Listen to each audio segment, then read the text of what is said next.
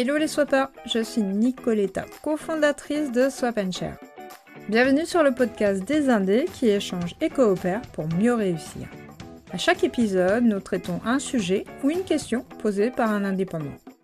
Et pour lui apporter les meilleurs conseils, je fais appel à un expert de la tribu Swap Share. Si toi aussi tu veux nous soumettre ta question, envoie-moi un message via la page de contact de notre plateforme. Lors du dernier épisode, nous avons traité le problème de Julie, graphiste, qui avait du mal à répondre efficacement aux offres de mission et n'était jamais retenue. Pour l'aider, j'ai fait appel à Manon Taillefer qui accompagne les freelances créa pour les aider à bien vivre de leur activité. À cette occasion, je lui ai demandé de revenir nous donner des conseils pour t'aider à bien cadrer tes prestations de service afin d'éviter les malentendus et les points de friction qui gâchent parfois les relations avec le client. Comme à son habitude, Manon a été très généreuse dans ses conseils à tel point que nous avons décidé de diffuser ce nouvel épisode en deux parties. Aujourd'hui, nous allons voir ensemble le devis, les modifications, le brief, la compte, le planning et le cahier des charges. Dans le prochain épisode, nous verrons la session de droit, la livraison et les CGV. Pour rappel, Manon a été directrice artistique et planeur stratégique en freelance pendant 8 ans. Le métier de freelance, elle l'a appris à la claque, selon sa propre expression. C'est-à-dire qu'elle a commis toutes les erreurs de débutante et au fur et à mesure de ses missions, elle a mis au point des techniques et des méthodes pour bien vivre de son activité. Depuis plus de deux ans, elle a transformé cette expérience en une approche d'accompagnement unique mêlant du conseil, du design et du coaching. Elle dispense également ses enseignements au sein de l'école Gobelin à Paris. Et bientôt, tu pourras retrouver tous ces enseignements dans une formation hyper concentrée puisqu'elle a déjà exposé les objectifs de sa campagne de crowdfunding dédiée à la réalisation de ce nouveau projet. Si tu es intéressé pour acquérir sa formation à prix ultra préférentiel, tu as encore jusqu'au 3 mai pour participer à sa campagne. Je te mets le lien dans la description. Nous retrouvons Manon et tous ses excellents conseils juste après une courte présentation de Swap Chat.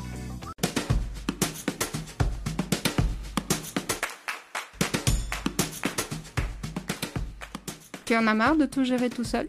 La compta, le marketing, les réseaux sociaux et tout le reste. Bienvenue sur Swap Share, la première plateforme collaborative d'échange de compétences et de services dédiée aux indépendants qui te permet de te focaliser sur tes activités et de déléguer tout le reste à des pros sans casser ta tirelire pour kiffer ta vie d'indé. Pour plus d'infos, tu peux visiter notre plateforme, je te mets l'adresse dans la description et si tu indiques le code podcast Swap Share lors de ton inscription, nous t'offrons 6 mois d'abonnement premium.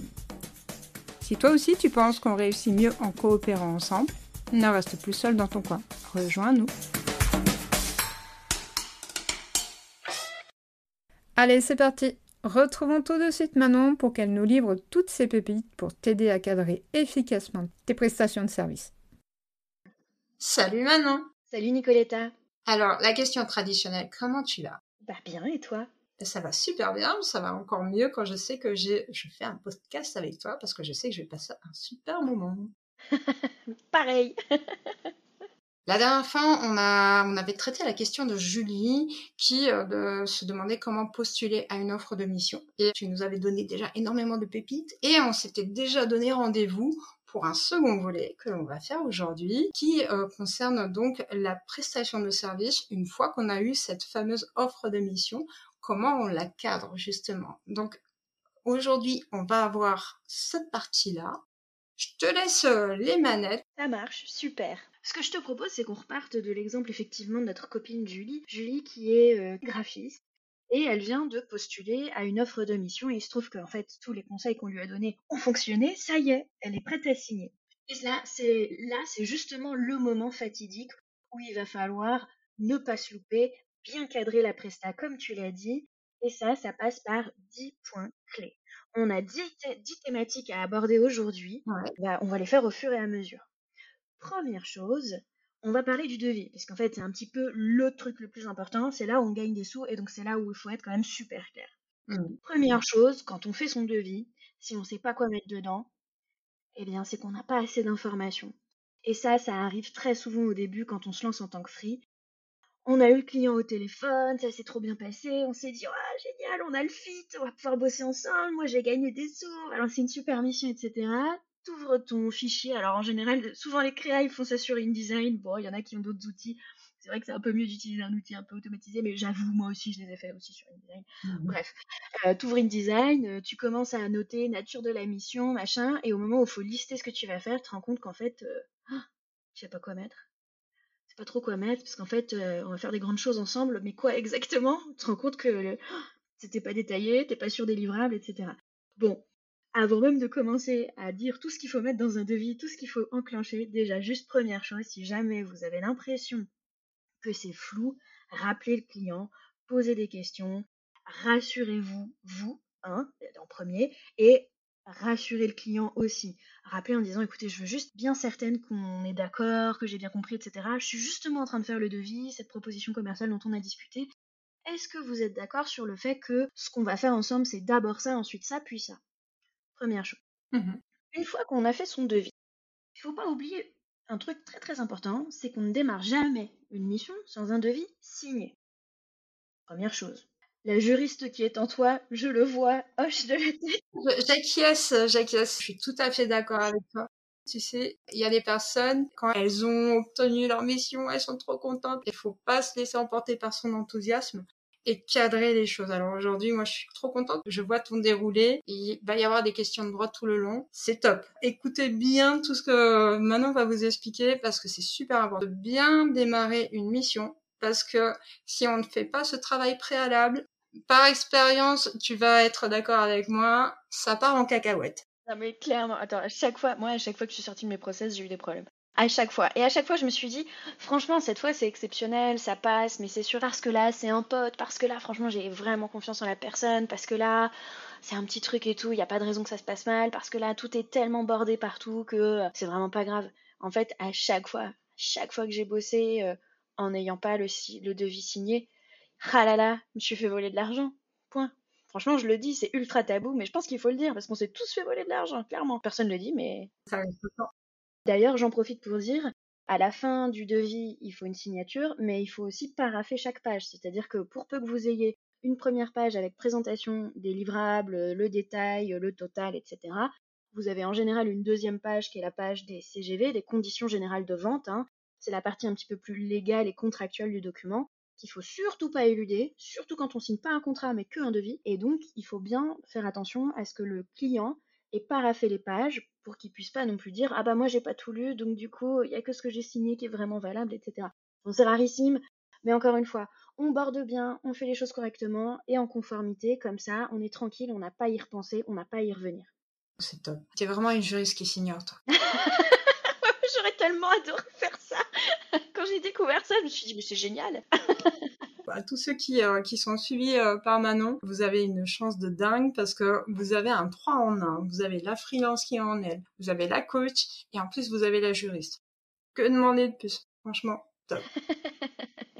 Bon, et d'ailleurs, à propos de, de vie, au-delà des signatures et des histoires de, de, conformité, quand on est créa, comme Julie, il y a quand même un truc qui arrive très souvent sur les contrats et qui pose vraiment un problème, et notamment un problème de facturation, un problème relationnel aussi c'est le nombre de modifications qui n'est pas limité. Et donc, un truc ah, d'artiste qu'il faut noter, vraiment. Guys, notez-le, bordez le truc, parce qu'après, vous, aurez moins de soucis. C'est dans la nature de la mission, vous allez noter création originale graphique pour telle marque, point, nombre d'allers-retours limité. Et ensuite, dans vos CGV, c'est-à-dire la page 2 du devis, vous allez bien rédiger ce qu'est une modification. On en reparle dans la grande thématique modification, je vous rassure, enfin CGV en tout cas. Je vous détaillerai un peu ce qu'il faut écrire. Mais mettez-le déjà dans le devis, dans la nature de la mission, c'est-à-dire le titre de la prestation. Et ça, c'est super important. Alors moi, je vais te faire part de mon expérience, mais dans l'autre sens. C'est-à-dire quand j'ai cliente. Ouais. Quand on n'a pas une idée précise de ce qu'on va demander, de, du résultat euh, final que l'on attend, on a tendance, en avançant sur le projet, à euh, se dire ah tiens non finalement ça je le ferai un peu plus comme ça, un peu plus comme ça. Et à un moment donné, et c'est tout à fait normal, le prestataire va commencer à, mettre un peu les freins en disant bon on fait pas 50 modifications, on va en faire je sais pas, euh, t'as 15 jours pour me répondre et en tant que client quand on n'a pas été prévenu au préalable, c'est horrible. Et oui, euh, ça, ça, ça donne une mauvaise image. Et c'est dommage parce que on a, on, a conscience qu'il a tout à fait raison de faire ça parce que sinon on peut faire un truc pendant deux mois et je, lui, je le fais bosser 50 000 fois, lui faire faire 50 000 modifications. C'est tout à fait juste de le faire. Mais quand on n'a pas été prévenu en tant que client, ça donne une mauvaise image. Donc euh, super important effectivement de cadrer aussi cette partie-là. Complètement. Et d'ailleurs, euh, on, va, juste terminer la partie de vie, mais on va revenir sur ce que c'est qu'une modification slash une validation. Et on va, on va voir ensemble comment est-ce qu'on le cadre, comment on l'explique au client, parce que c'est euh, top que tu en parles, c'est un point de friction très courant sur les contrats créatifs. Et effectivement, euh, tes clients, faut, faut se mettre aussi à sa place, c'est-à-dire que tu achètes une presta, tu achètes à l'aveugle déjà, parce que tu sais pas ce que ça va donner, tu sais pas ce que le créa va produire, le mmh. créa lui-même il sait pas. Et donc euh, bon, bah c'est une prise de risque, ok d'accord, c'est une prise de risque, mais en attendant, il y a toujours cette peur, et on pourrait même faire un épisode de podcast là-dessus, les peurs du client, parce qu'en fait ça c'est des trucs qu'il faut ah, dès le départ. Et les clients ils ont plein de peurs. Parmi les peurs du client, il y a la fameuse peur de l'insatisfaction, de d'avoir absolument pas la main sur ce qui se passe. Il y a des gens qui veulent être impliqués dans le processus créa, il y en a qui veulent pas. Et ça, avec l'expérience, on le sent. Il faut pas hésiter d'ailleurs à poser la question. Et en fonction de ce qu'on vous répond, vous allez plus ou moins cadrer le projet et le planning pour que le client ait la main un petit peu ou ne l'est pas. Ça veut dire plus ou moins aussi de modifications. Évidemment, le client qui vous dit ma boîte c'est mon bébé, vous rajoutez au moins trois jours de modif parce que c'est comme ça que ça se passe. Quand c'est le bébé, bah ouais, ça compte, c'est super important. C'est souvent des clients qui sont plus exigeants, un peu plus perfectionnistes, plus attentifs aux détails, etc. Et puis il y a ceux qui, euh, par exemple, je sais pas, côté agence, ont vachement plus l'habitude, font confiance, euh, savent ce que c'est euh, et vont être un petit peu moins attachés à certains détails. Après, évidemment, ça dépend toujours du client final de l'agence. Hein. donc même ça, ça c'est un petit peu fluctuant, mais mais voilà, tout ça pour dire, on va en parler dans deux minutes, mais on limite le nombre de modifications et on en parle au client. On en fait une conversation. Au-delà d'ailleurs des CGV bien rédigés, il y a un autre truc à pas oublier dans le devis, c'est le délai de validité du devis, c'est-à-dire que euh, vous, vous engagez à être disponible, si on signe dans tel délai, vous vous engagez à être disponible pour faire le projet à peu près dans les délais du client, c'est-à-dire il en a besoin pour dans deux mois, eh bien vous êtes disponible, mais euh, c'est que à condition que le client y signe dans un délai de tant de jours. Le délai classique c'est 30 jours, mais en réalité, moi ce que je faisais, c'est que je donnais un délai de 15 jours grand max, parfois même juste 10 jours. Pourquoi? Parce que d'une part c'est incitatif, c'est-à-dire que euh, je peux m'engager et bloquer du temps, mais à mmh. condition qu'on signe rapidement. Donc je pousse à l'achat, euh, Deuxio, parce que tout simplement, moi je trouve ça pas viable en fait, à titre perso, de dire que je suis dispo euh, pour une mission qu'on peut signer dans le mois à venir pour les deux mois suivants. Ça demande trop d'orgas, c'est trop bloquant par rapport à d'autres choses, et d'un point de vue purement légal, c'est vrai que c'est un...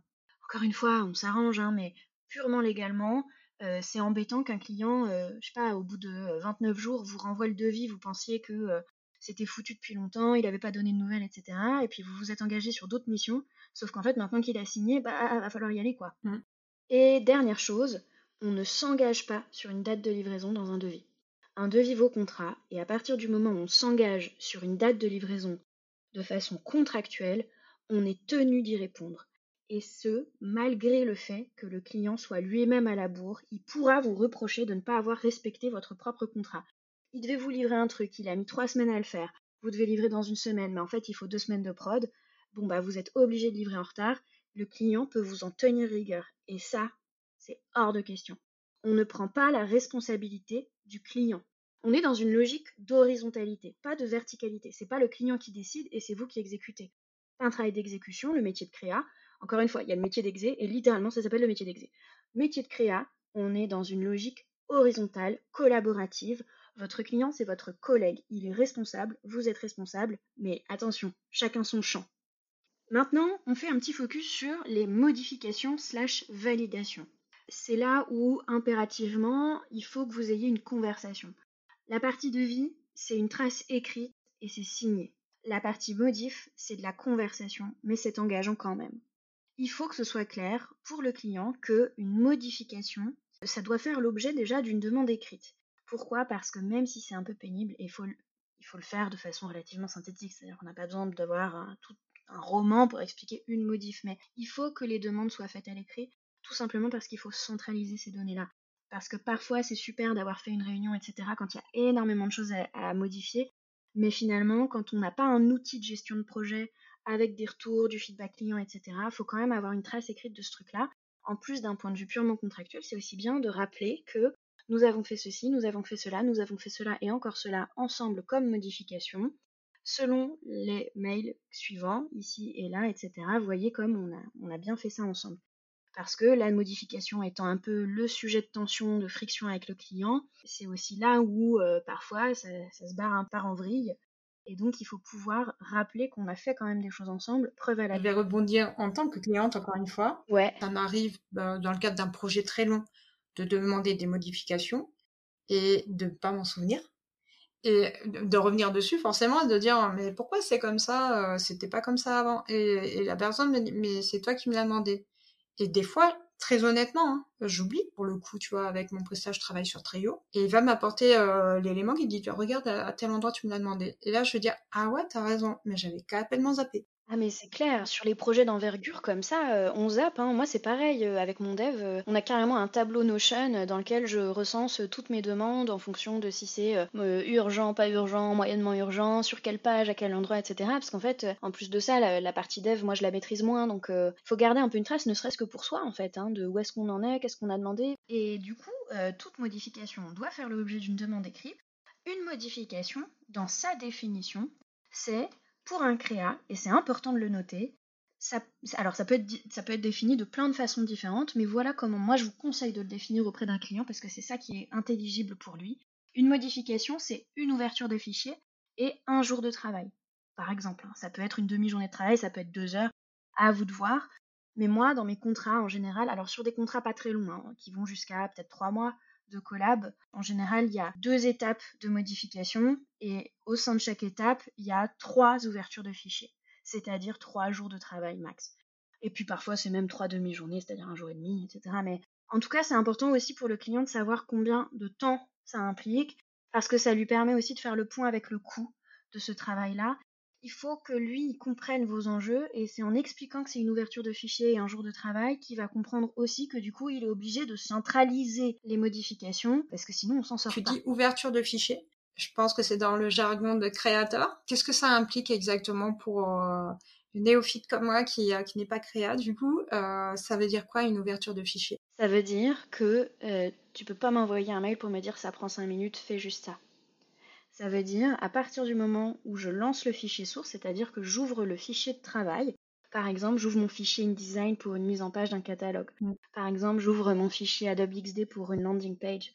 Ou encore, j'ouvre mon fichier Illustrator ou, euh, ou, After Effects pour de la vidéo. À partir du moment où j'ouvre le travail, un peu comme quand toi tu ouvres un bouquin, mm. euh, toi tu t'engages à lire 10 pages. Et ben moi je m'engage à faire une demi-journée ou une journée de travail. Par contre, il n'y a pas de ah, il manque un petit truc ici, ah, il manque un petit truc là, viens, ça prend 5 minutes, et puis en fait, on est vendredi soir et il est 20h30. Hmm. Si on le fait, c'est une ouverture de fichier. Peu importe le temps que ça a pris, c'est une ouverture de fichier. Ah, ok, super limpide. Voilà, et comme ça, ça oblige les clients à centraliser les demandes. Si au cours d'une semaine, mais parce que c'est difficile aussi en tant que client de savoir comment on bosse avec un créa, et c'est important de le savoir pour être soi-même un bon prestat et quelqu'un qui sait cadrer et entourer le client de bons conseils qui vont faciliter, fluidifier la gestion de projet. Et typiquement, c'est ça, c'est dire au client, probablement que pendant une semaine, vous allez avoir des retours d'équipe sur tout un tas de choses qu'on a fait ensemble. Ne m'appelez pas avant le vendredi. Vous m'envoyez un mail qui centralise les demandes du lundi, mardi, mercredi, jeudi, vendredi, dans un seul document, enfin dans un seul, dans un seul mail, dans un seul message. Vous centralisez, vous synthétisez, vous expliquez, Éventuellement, on s'appelle pour étayer le truc, mais c'est pas tous les jours un message. Moi, je m'en sors pas. Et d'ailleurs, ce qu'on va faire, c'est qu'on va avoir un mail qui va s'appeler mail central de projet. Alors vous mettez le nom du projet, projet Schmilblick. Voilà. Et d'ailleurs, je vais vous envoyer le premier mail qui s'appelle Mail Central 2. Je vous rappelle que c'est le seul mail sur lequel nous aurons des échanges, comme ça c'est centralisé. Et au sein de ce mail, je vais d'ailleurs vous rappeler que euh, je suis disponible sur mes horaires, c'est-à-dire de 9h30 à 18h30 les jours ouvrés, pas le week-end, pas après, pas avant, et que mon délai de réponse est de 24 heures ouvrées, c'est-à-dire que si vous me contactez vendredi à 17h, je vous réponds lundi. Mais c'est super important de faire ça avec les clients pour éviter les frictions, comme tu dis. Mais oui, mais parce qu'en plus, il y a des clients, c'est pas. Euh, faut voir un truc, c'est qu'il y, y a le client qui est dans une dynamique un peu crasse, et il y a le client qui est dans une dynamique de je ne sais pas qui est juste une ignorance un peu naïve. C'est la première fois, pas l'habitude, me pose des questions, ou bien carrément je projette des idées qui sont fausses sur le, le travail d'un créa et donc, moi, moi ça m'est arrivé souvent hein, qu'il y ait des clients qui me disent Je vous l'envoie ce soir, on est vendredi, hein, je vous l'envoie ce soir, comme ça, bah, vous m'envoyez le résultat dimanche. bah, bah, non. Parce que lui, il va bosser dans sa boîte le, samedi, le dimanche, etc. Donc, il se rend pas compte que la personne qui est en face, bah non, elle va pas bosser samedi, dimanche. C'est ça, ou bien il te dit Bah, vous me l'envoyez pour lundi matin, comme ça, je commence ma journée là-dessus. Mmh. Moi, je travaille pas le week-end. Ah bon? Mais vous travaillez pas le week-end? Faites pas comme vos collègues? Alors moi, je ne présage rien de ce que font mes collègues, mais moi, en tout cas, exactement comme vous, j'ai une vie personnelle active. Et le week-end, c'est le week-end. Mais super important de cadrer. Super important de cadrer, super important de pas prendre la mouche, de se marrer et en même temps d'être ferme. C'est on se marre, bah non, bah euh, pourquoi je ferais ça? On s'en fiche, c'est pas grave, on le fait de façon même un tout petit peu, tout petit peu grossière, on s'en fiche. Le tout, c'est de pas avoir l'air offensé, mais c'est de le dire en riant un peu. Bah, bah pourquoi vous me dites ça? Bah, bah le week-end, c'est le week-end. Vous avez un week-end, vous, non? Quand ils disent euh, bah non, moi je travaille le week-end, je dis bah écoutez, pas moi. Euh, chacun son choix. Encore un petit retour, euh, je suis beaucoup la cliente dans ces cas-là, donc le retour client, c'est ça peut paraître fastidieux tout ce qu'on est en train d'expliquer et se dire on va pas casser les pieds avec le client avec tout ça. Eh ben, je vais vous dire un truc, c'est que en tant que client, quand la prestation est super cadrée, en fait c'est gage de sérieux et ça rassure. C'est plutôt le, le, la, la, presta, la vas-y que je te pousse, on, on, on, tâtonne, on envoie un mail. Euh, c'est ça qui qui donne pas un sentiment de sérieux et au contraire, si on fait les choses de façon cadrée, ça donne de la valeur. Donc encore une fois, je suis tout à fait d'accord avec tout ce que tu es en train de préconiser, même d'un point de vue client. Mais tu sais que le plus marrant, c'est que euh, je sais pas si j'avais dit ça au dernier épisode déjà, mais euh, les gens qui ont eu le plus envie de bosser avec moi sont les gens à qui j'ai le plus dit non. Alors, tu l'avais pas dit. C'est les gens à qui, qui voulaient tout, à qui j'ai dit non à tout. M'ont dit trop bien, on bosse ensemble. en fait, c'est hyper rassurant. Moi, je vends pas le bon Dieu, quoi. Si je peux pas, je peux pas. Et si c'est pas tenable, c'est pas tenable. Et moi, je fais bien mon taf ou je le fais pas. Et c'est aussi simple que ça. Et en fait, pour un client qui sait pas comment ça va se passer, etc., être face à quelqu'un qui prend le lead, qui cadre, qui planifie, qui entoure, qui accompagne, qui est sans jugement mais qui est ferme, c'est-à-dire qui explique que non, ça se passera pas comme ça, c'est archi rassurant. C'est archi rassurant parce que le client, il a peur euh, du freelance qui va euh, disparaître dans la nature, qui va ghoster, qui va pas faire la presta comme il fallait, qui est hyper désorganisé, qui a dit qu'il ferait un truc mais en fait il l'a pas fait, qui machin, qui truc. En fait, c'est simple, hein, sur le marché, 80% du temps, si vous faites, enfin, ouais, c'est ça, c'est 80% des freelances font pas ce travail de cadrage et du coup, c'est pas très très long. Hein. C'est franchement, c'est l'équivalent de peut-être une heure de conversation avec votre client avant de lancer la mission. Vous, vous êtes déjà au-dessus du lot. Vous êtes déjà dans les 20% hauts professionnels qui envoient une image archi convaincante pour qu'on travaille avec vous. Tout à fait validé côté client. Donc voilà, donc on s'est dit que modification, c'est écrit, c'est une ouverture de fichier égale un jour de travail. On associe l'ouverture de fichier à un temps. On rappelle que le prix d'une modification supplémentaire pour tant de jours ou tant d'heures sera facturé tant d'euros. C'est ce qu'on appelle également dans un devis la surfacturation. Généralement, c'est une annotation, c'est soit dans les CGV, soit à côté du tarif jour. Cette surfacturation, évidemment, elle coûte un petit peu plus cher en général, hein, c'est pas moins cher, parce que sinon on encourage à surfacturer. Mmh. C'est ce que beaucoup de créas font. Euh, guys, si vous facturez 70 euros de l'heure, vous pouvez pas faire une surfacturation à 40 euros. C'est pas pro et c'est pas cohérent. Ne faites pas ça. Donc voilà, donc on indique surfacturation, ça peut être 10, 20, 30 euros de plus de l'heure, ça peut être le double, ça peut être le triple, c'est vous qui voyez. Tant que c'est un peu plus, c'est important que ce soit un peu plus, après vous décidez. Et surtout, on va dire au client qu'on va fonctionner dans le projet par étapes et qu'une étape validée n'est plus modifiable. Et ça, c'est très important. Une étape validée n'est plus modifiable. Et si vous êtes sympa, mais vous n'êtes pas obligé de proposer ça, vous pouvez proposer dire au client, bah voilà, si on a validé une étape et que finalement, pour x, y raison, il faut vraiment revenir en arrière, alors on surfacture. Et on surfacture le coût d'une étape. Et chaque étape a un prix. Comme ça, c'est réglo. Comme ça, le client, il sait aussi ce que ça va lui coûter. Il peut se projeter, il peut imaginer si c'est gérable avec son budget, avec sa temporalité. Il n'y a pas de mauvaise surprise. Vous, vous êtes réglo avec le client. Parce que peut-être que lui, il va avoir les boules de ne pas pouvoir faire ce qu'il voulait, mais en même temps, c'est important qu'il ne se sente pas lésé. C'est important qu'un client entende le non sans entendre une forme de violence, sans entendre une forme de friction, sans entendre une forme de braquage. Je suis d'accord avec toi en tant que cliente. Ça peut arriver qu'on valide une étape et puis finalement le projet on avance et on se dit ah non finalement je, voudrais le faire différemment. Plutôt que de que la personne dise bah non non non maintenant on a validé euh, je je fais pas ok. Moi je suis d'accord pour revenir en arrière mais ça va te coûter et c'est et c'est clair pour tout le monde. Et si la personne elle peut se le permettre elle le fait. Comme ça il n'y a pas de friction si elle peut pas se le permettre prochaine fois avant de valider elle, elle checkera bien tout exactement c'est une forme de responsabilisation aussi du client et le client, si justement il est un petit peu en train d'évaluer sa stratégie en parallèle de la mission, puis pour des raisons stratégiques, ce serait intéressant de changer la nature de la mission en cours de route, il peut aussi évaluer en termes de coûts si c'est intelligent ou pas. Et il y a aussi une stratégie financière derrière. Donc finalement, vous permettez à votre client de se projeter dans l'avenir avec vous et pas contre Tout À fait. Et d'ailleurs, pour continuer d'avancer ensemble et non un peu en se tirant la bourre, autre thématique qu'il faut qu'on aborde, c'est la prise de brief. Le brief, il faut qu'il soit super détaillé. C'est votre taf de le prendre en bonne et due forme. C'est votre taf de lister les infos. C'est votre taf de noter tout ce que vous avez appris du client dedans, de l'envoyer au client ensuite et de lui demander une validation écrite. Pourquoi c'est important? C'est important parce que euh, je vais vous donner un exemple. Imaginons que vous avez bossé pour euh, une marque de yaourt hyper nourrissant pour jeunes adultes, cadres dynamiques qui n'ont pas le temps de déjeuner. C'est un peu le yaourt qui remplace euh, le déjeuner. Cette marque avec laquelle vous collaborez, elle vous a dit, bah voilà, notre type c'est ça, c'est les jeunes, les jeunes cadres dynamiques, etc. Vous faites la mission, vous faites une super vidéo, motion par exemple. Faites une super vidéo, ça pétille, il y a des couleurs partout, il y a des motifs, ça joue en plus sur un rythme un peu enlevé, il y a un peu d'humour même dans les mouvements, les enchaînements d'animation, etc. Bref, c'est un truc qui s'adresse à des jeunes, quoi. On n'est pas en mode EHPAD. Mmh bon, très bien. Moment de la livraison, le client vous ghost et puis deux semaines plus tard vous rappelle et vous dit euh, franchement on comprend pas du tout, euh, on comprend pas du tout ce que vous avez fait, euh, très déçu, non vraiment là on sait pas quoi faire avec toi, hein. enfin avec vous, on se voit. toi t'es presta, il semble quand même que t'as bien fait ton taf, tu comprends pas du tout et le client enchaîne en disant bah on s'adresse quand même à des personnes de 50-60 ans en fin de carrière euh, voilà, qui sont euh, qui ont besoin d'un peu plus de nutriments, euh, machin. Changement de brief total, changement de cible, changement d'objectif de communication, changement même de fonction du produit au passage.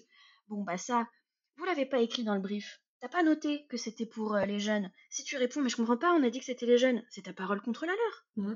Si tu l'as écrit, Réponse archi-factuelle. Vous ne m'avez pas informé de ce changement. En l'occurrence, on s'était mis d'accord sur je vous invite à consulter le brief que nous avons validé ensemble à telle date. Pouvez-vous m'expliquer? Et en fait, ça, ça s'appelle littéralement du changement d'avis en interne, sauf que personne n'a pris le temps de prévenir le prestat, qui était quand même la dernière personne informée, or c'était la plus importante, et on n'a pas envie d'assumer les coûts d'une communication un peu ratée. Un petit peu de mauvaise foi au passage. Ouais, complètement. C'est là, c'est la version crasse du client du client qui, en plus de ça, peut-être se dit qu'il joue un peu sa place, qu'il va avoir une sale image dans la boîte, que si ce projet foire, euh, c'est compliqué. Vous savez pas ce qui se passe du côté client, mais en fait, quand on est prestat, on collabore toujours avec quelqu'un qui fait carrière dans son entreprise. Donc en fait, euh, on sait aussi qu'un projet qui s'est très mal passé, ça peut abîmer une image en interne. Et c'est pour ça aussi que parfois on se retrouve face à des comportements un peu inadaptés. Et ça, il faut en tenir compte. Donc, encore une fois, le brief, il doit être super complet, super exhaustif quitte à mettre des, détails qu'on estime euh, pas forcément utiles. Là, sur le moment, ils sont pas utiles, mais ça peut le devenir par la suite. Donc, tout ce qui est dit par le client doit être mis par écrit dans le brief et, et aucun détail n'est superficiel, en fait. Exactement. En fait, tout ce qui va finalement servir à la création, c'est pas parce qu'on cite pas les jeunes cadres dynamiques dans la vidéo que pour autant la direction artistique ne va pas s'adresser à elle. Mm. Donc toutes les informations que vous récoltez sur le client, euh, le client est persuadé très souvent d'ailleurs que ça sert à rien. Ça sert énormément. Euh, vous, vous avez besoin de vous inspirer, vous avez besoin aussi d'aspirer le plus d'infos possible pour comprendre, avoir prise sur le sujet que vous allez commencer à, démarrer. À la rigueur, si on travaille avec une entreprise où il y a plusieurs personnes, la personne qui nous fait, euh, qui, que l'on va interroger, va avoir son idée.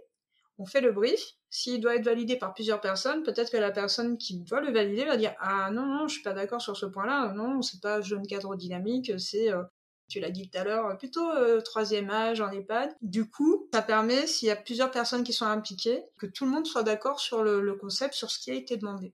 Exactement. Et d'ailleurs, de se dédouaner de toute responsabilité quant à cette information. C'est de dire, écoutez, là, on a un petit souci, je pense, de communication. Il va falloir qu'on uniformise le discours parce que votre collègue m'a dit exactement l'inverse il y a deux jours. Je vous invite à discuter entre vous et à me donner une réponse euh, d'ici fin de semaine pour qu'on lance le projet en bonne et due forme en étant tous d'accord. Je ne me responsabilise pas. Chacun ça, hum, hum, euh, et chacun les moutons seront bien gardés. On se comprend. J'ai pas la ref en tête, mais je t'ai compris. ouais, j'ai pas, j'ai toujours la fin de l'expression les moutons sont bien gardés, mais j'ai jamais le début. Alors, euh, ouais, non, je l'ai pas. et, ben, et ben voilà, et ben on espère que vous avez compris et que c'était clair comme de l'eau de roche. Vous savez quoi, vous nous le mettez euh, dans, dans les commentaires. Si, ah ouais, la ref, vous nous les mettez dans le commentaire. Ouais, si vous l'avez, franchement, ça nous débloquerait grave. Bon, au-delà du brief, ça c'est couvert. Mmh. Il y a les questions des sous-sous dans la poche. Les sous-sous dans la poche, c'est quand même le sujet hyper important. On ne commence jamais une mission sans avoir encaissé sur le compte bancaire professionnel la compte.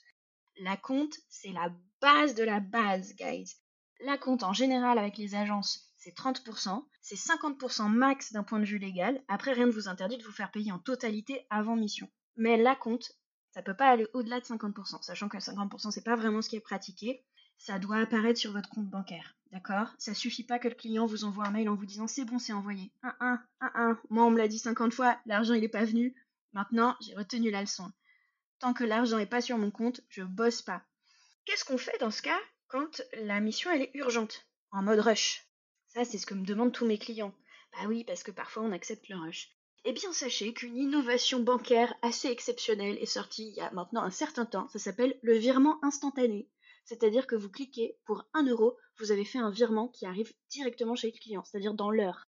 Bah voilà, quand on est vraiment pressé, on met les moyens en place pour euh, obtenir ce qu'on veut dans les temps, euh, dans les temps euh, impartis. Voilà.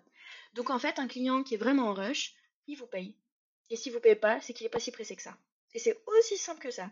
Mais quoi qu'il arrive, L'argent, il est sur le compte. D'ailleurs, à ce propos, Nicoletta, Mmh. à quand un épisode sur la question des paiements des clients? Parce que moi, j'ai testé un paquet de méthodes et je pense que ce serait super intéressant d'en parler. Bah écoute, t'as quelque chose à faire la semaine prochaine? Ça marche, bah écoute, euh, toujours libre pour toi. Rendez-vous est pris du coup pour le prochain épisode. Voilà, super, bah très bien. Comme ça, on parlera aussi des paiements en rush. Autre thématique que nous n'avons pas encore abordée, parce que jusqu'à présent, ce qu'on a, ce qu'on a dit, c'est devis. Le devis, il est cadré les modifs on les a abordés, le brief il est signé, la compte il est reçu. Maintenant parlons planning. On a, on a aussi parlé de la communication. Euh, ça c'est fait. Parlons planning maintenant. Alors, c'est pas parce que vous vous engagez pas d'un point de vue contractuel sur une date que pour autant faut pas vous organiser avec le client. Première chose, on pose des deadlines qui sont des deadlines tenables sans rush. D'accord? Mmh. Quand on a. Euh, alors, un truc, un exemple que je prends souvent avec mes élèves, et c'est marrant parce que souvent ça, porte à confusion. Je leur dis je suis un client qui a besoin. Bah, tiens, on va reprendre l'histoire de, la, marque de yaourt. Mmh. Je suis un client qui a besoin d'une vidéo. On a établi ensemble qu'il y a à peu près 10 jours de taf mmh. pour produire la vidéo pour un motion. C'est ni très long ni très court. Pour une vidéo d'une minute hein, de promo. Dans quel délai, chers élèves, allez-vous livrer? Et là, tout le monde me dit bah 10 jours. Bah non, pas du tout, pas dans 10 jours. non, ça marche pas comme ça. Oui, mauvaise réponse. Bien essayé. Essaye encore. Non, pas dans 10 jours, parce que déjà, on parle en jours ouvrés.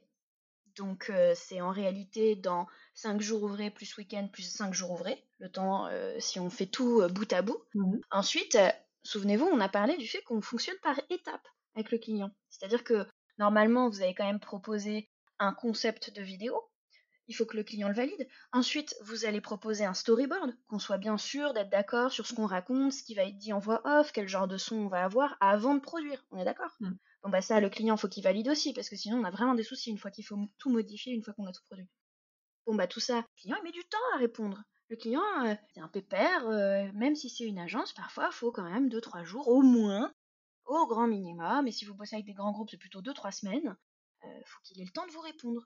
Donc, on propose un planning avec des deadlines tenables, des dates de livraison, des étapes indiquées. C'est-à-dire que vous dites que vous allez livrer l'étape 1 à telle date. C'est pas dans la semaine, c'est à telle date.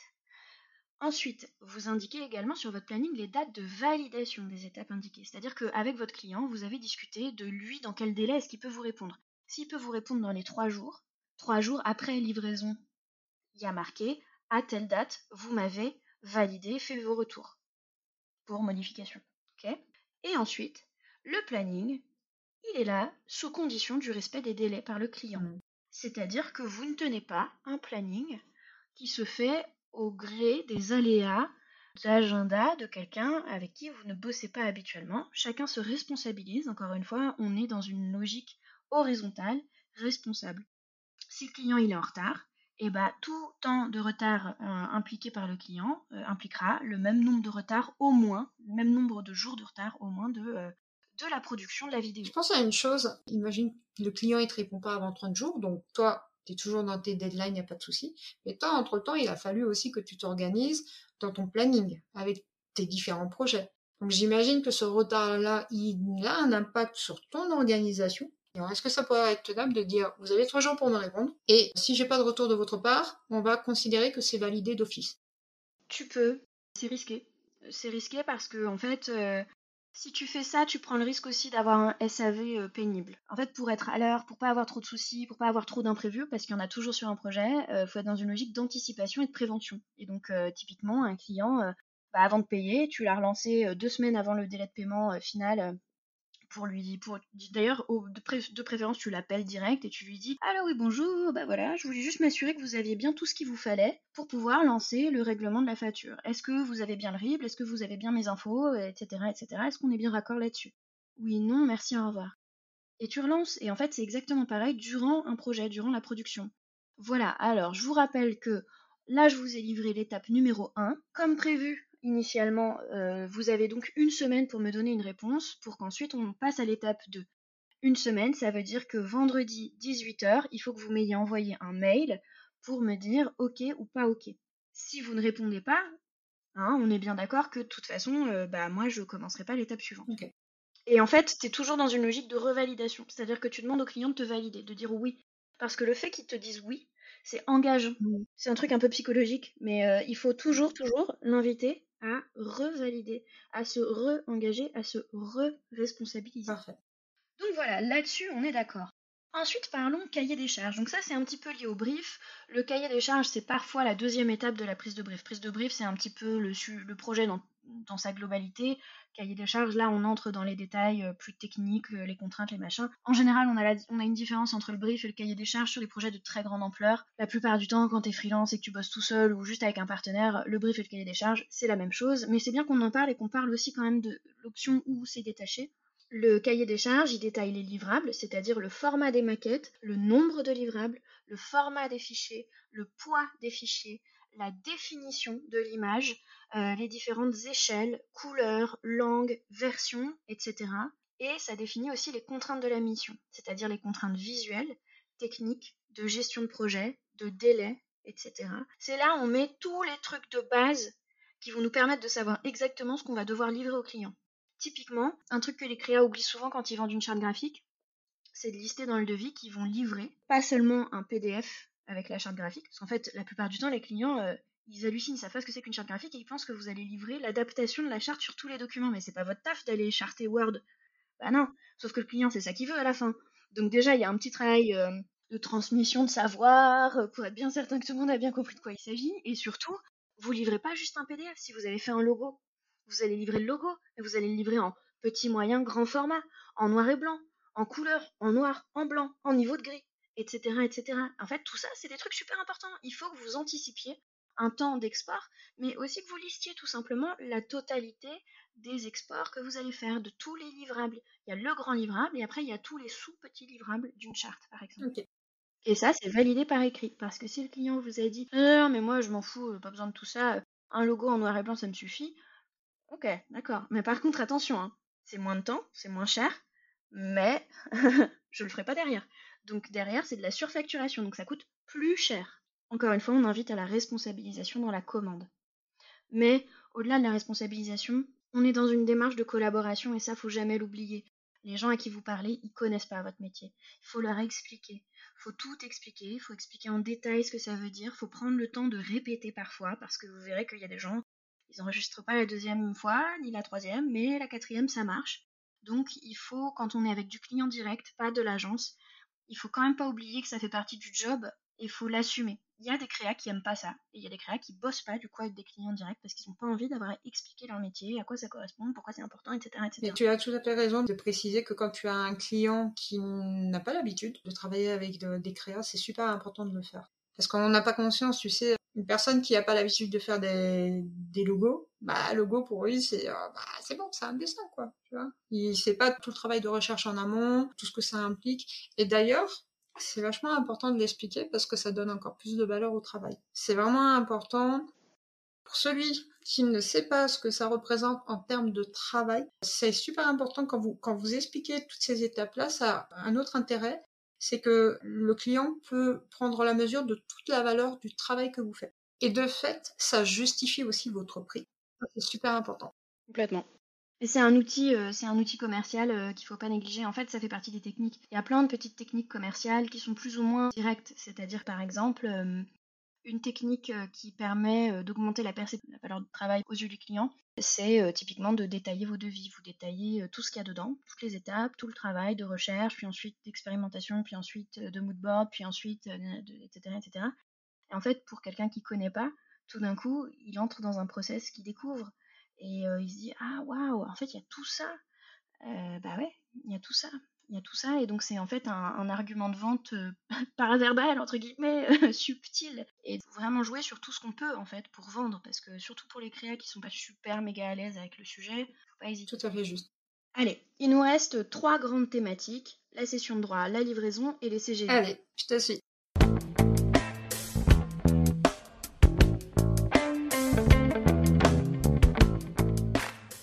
Je suis sûre que tu as kiffé la première partie de ce nouvel épisode avec Manon et que tu as hâte de découvrir d'autres pépites pour bien cadrer tes prestations. On se retrouve donc dans 15 jours pour parler de session de droit, de livraison et de CGV. Et d'ici là, prends soin de toi. Ciao